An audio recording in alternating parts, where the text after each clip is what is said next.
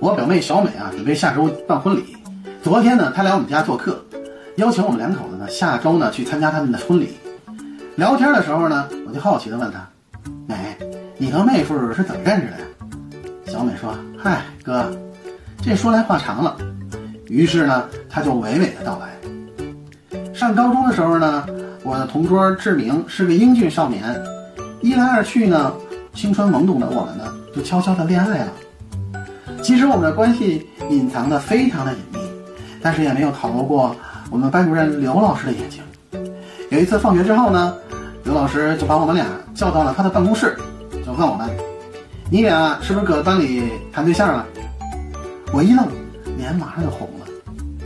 可是呢，没想到志明一梗脖子跟老师说：“没错啊，就是。”我当时那个羞啊，恨不得呀就找个地缝钻进去，心想。你这小子胆儿也够肥的，这下完了，得挨处分了。我低下头，就等候刘老师发落的思想准备。出人意料的是，老师语气和蔼地说：“老师啊，是过来人，理解你们，但是不要耽误学习啊。另外，你俩好，可千万不能分手啊。”转眼到了高三，我俩因为一点小事儿，呃，吵了一架。刘老师呢，知道这件事儿，就单独找我谈话。他劝我们俩好好相处，还说呢，如此纯真的感情呢是非常难得的，应该珍惜才是。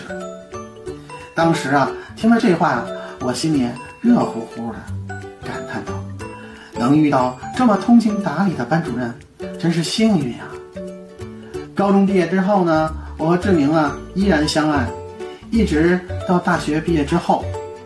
第一次他带我回家见他爸妈呀，有点意外了。一到他们家门口呢，我当时就愣住了。班主任刘老师从里面打开了门。